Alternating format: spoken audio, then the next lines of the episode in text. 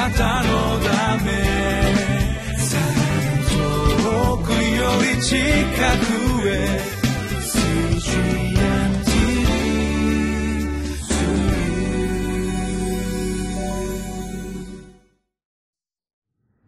皆さんこんにちは。リビングライフの時間です。今日は6日。聖書の箇所は詩編94編12節から23節。タイトルは苦難の中で教えを見出せば平安の道が開かれます。この箇所から主の恵みを汲み取ります。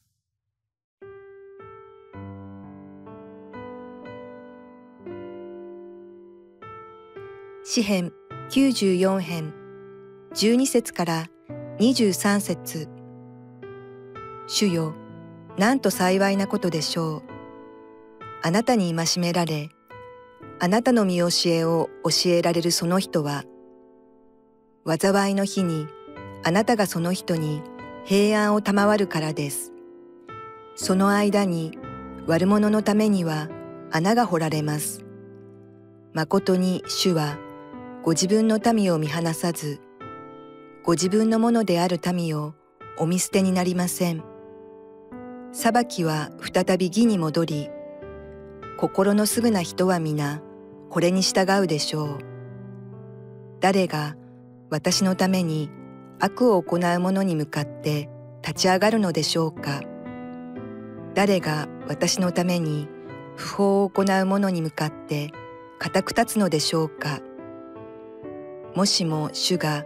私の助けでなかったなら、私の魂は直ちに沈黙のうちに済んだことでしょう。もしも私が、私の足はよろけていますと言ったとすれば、主よ、あなたの恵みが私を支えてくださいますように。私のうちで思い煩いが増すときに、あなたの慰めが私の魂を喜ばしてくださいますように。掟に従って悪を企む破滅の法廷があなたを仲間に加えるでしょうか？彼らは正しい者の命を求めて共に集まり、罪に定めて罪を犯さない人の血を流します。しかし主は我が砦となり、我が神は我が酒どころの岩となられました。主は彼らの不義をその身に返し、彼らの悪のゆえに彼らを滅ぼされます。我らの神主が彼らを滅ぼされます。先月の初めに大阪に台風が直撃しました。まあ、大阪だけではなくて京都や和歌山も大きな被害を受けました特に大阪の南の方では、えー、電信柱が何本も倒れて、え、長期間停電が続くというようなあ本当に大変な被害がございました。また多くの方が犠牲になられました、えー、私は大阪の北部の方に住まいを設けているわけですけどもえ私私の住んでいる借りている部屋の、えお向かいにマンションがございまして、えそこの屋根が吹き飛ばされて、え私たちの住んでいるマンションに直撃しました。幸い私の部屋は少し角度がずれていたこととそれとお向かいのマンションに正面真正面にはなかったことで物質的な損壊被害というものはございませんでした。約24時間の停電を経験して、たったそれだけでも非常に不便を感じました。その後北海道で地震が起こり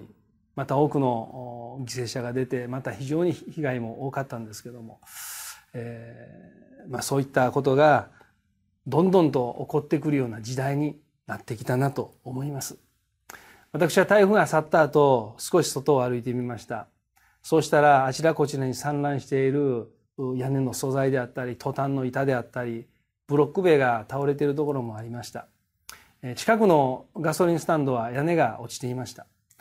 まあそういった惨状を見て、えー、私たちの住まいが本当に何の被害もなかった物質的には損壊がなかったということまた命守られたということを改めて感謝するとともに主の守りを、えー、体験したといいますか本当に守られたなと思ったわけです。えー、今日お読みしたい御言葉は、え、まず19節です。私のうちで思い煩いが増すときにあなたの慰めが私の魂を喜ばしてくださいますように。えー、私が台風の被害から免れた時にああ守られたと思うのは、まあ、個人の主に対する感謝の表現としては良いのですけれどもそれが広く一般的に普遍的に全ての人に適用できるかというとそうではございません。クリスチャンであってもなくても、えー、いろんな自然災害の被害に遭われている方また避難生活をされている方された方、えー、いらっしゃるはずなんですね。えところがこの心の中の問題ということにおいてはまたこの聖書がいろいろと教えておりましてえこれはあ皆様と共有できることではないかなと思います。私の中にも思い煩いというものが今現在もございます。そしてそれは、え人間関係の中で起こってきています。人の言葉や態度で、えー、心が、うん、弱められたり、えー、何かこうかき乱されたり、どうしたもんかな、どうすればいいかな？っていうことを絶えず考える、え、そういうような状況に今あるわけです。どうしてそういう言葉を出すのかな？なぜそんなに感情的になって言葉を出してくるかな？そういう態度になるのだろう。自分が何か悪いかな？って自分自身をこう反省もしたりします。私の言葉が足らないかなと、まあ、自分も吟味します。えー、しかし、どれだけ考えても、またその、えー、相手の人と言葉を交わしても、えー、わからない部分というのが正直はありまして、えー、そういったところをくよくよと悩み、思い煩いに陥っていることがああります。ふっとそういうことに気づくんですね。で、私も人間ですから、あの、感情的になったり、えー、ある場合にはもう仕返し、仕返ししてやろうかというか、なんか、あね、一本取ってやろうみたいな気にもなったりはするんですけども、そういう私を支えている御言葉があります。ガラテヤ書の6章の7節です。思い違いをしてはいけません。神は侮られるような方ではありません。人は種をまけば、その刈り取りもすることになります。えー、それは、私が相手の人に対して、えー、あなたそういう悪いものを巻いてたら必ず刈り取るよ。刈り取った時に後悔するよ。という思いで、そういう人を見ているのではなくて、私がいろんなことに思い煩わせられて自分の中の平安がなくなり、イライラしてくる、しんどくなってくる、疲れてくる、そういった時に、この御言葉が本当に支えになっています。というのは、私がそこで感情的に言葉を出したり、そういう反射的な態度を取ったりすることがないようにです。私のうちの忍耐が今この御言葉で支えられています。私がどういう言葉を出せば良いのかっていうことを考えさせられます。うっかりと反射的に感情的に言葉をもし私が出してしまえばその刈り取りを私自身がすることになってしまう。そしてそこには感情的な言葉には何の解決もないということを本当に教えられています。えー、自分の中にある御言葉、12節に主よ、なんと幸いなことでしょう。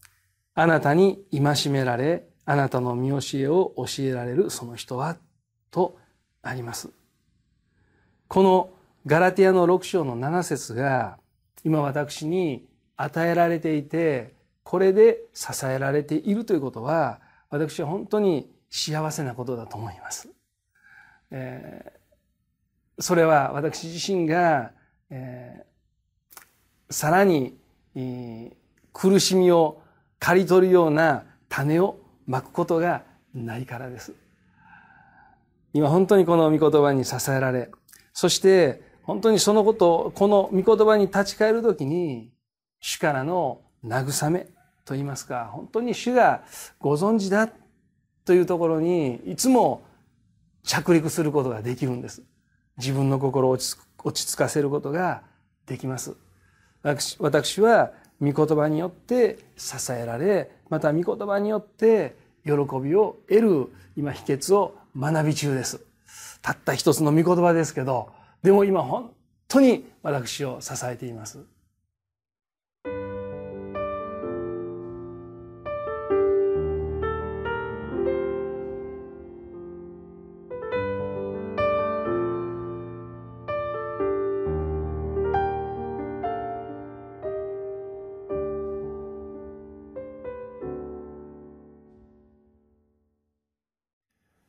聖書を読むとたくさんの御言葉に出会います、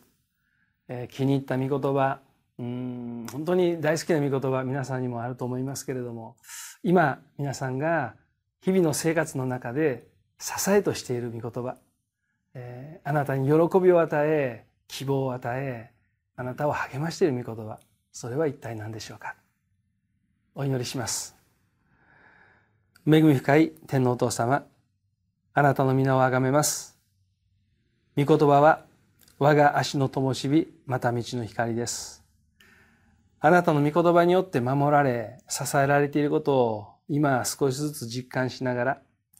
一つの御言葉に頼って支えられ、守られ、今本当に主よ、あなたの平安を感じていることを心から感謝します。主よ、あなたの御言葉に教えられ、その戒めに守られる生活をこれからも引き続き歩んでいくことができるよう助けてください。そしてすべての方々があなたの御言葉に守られていることを体験しながら、実感しながら、良いものをまいて主に喜ばれる生活を送り続けることができるよう、また祝福してください。尊きイエス・キリストの皆によってお祈りします。アーメン。なたのため。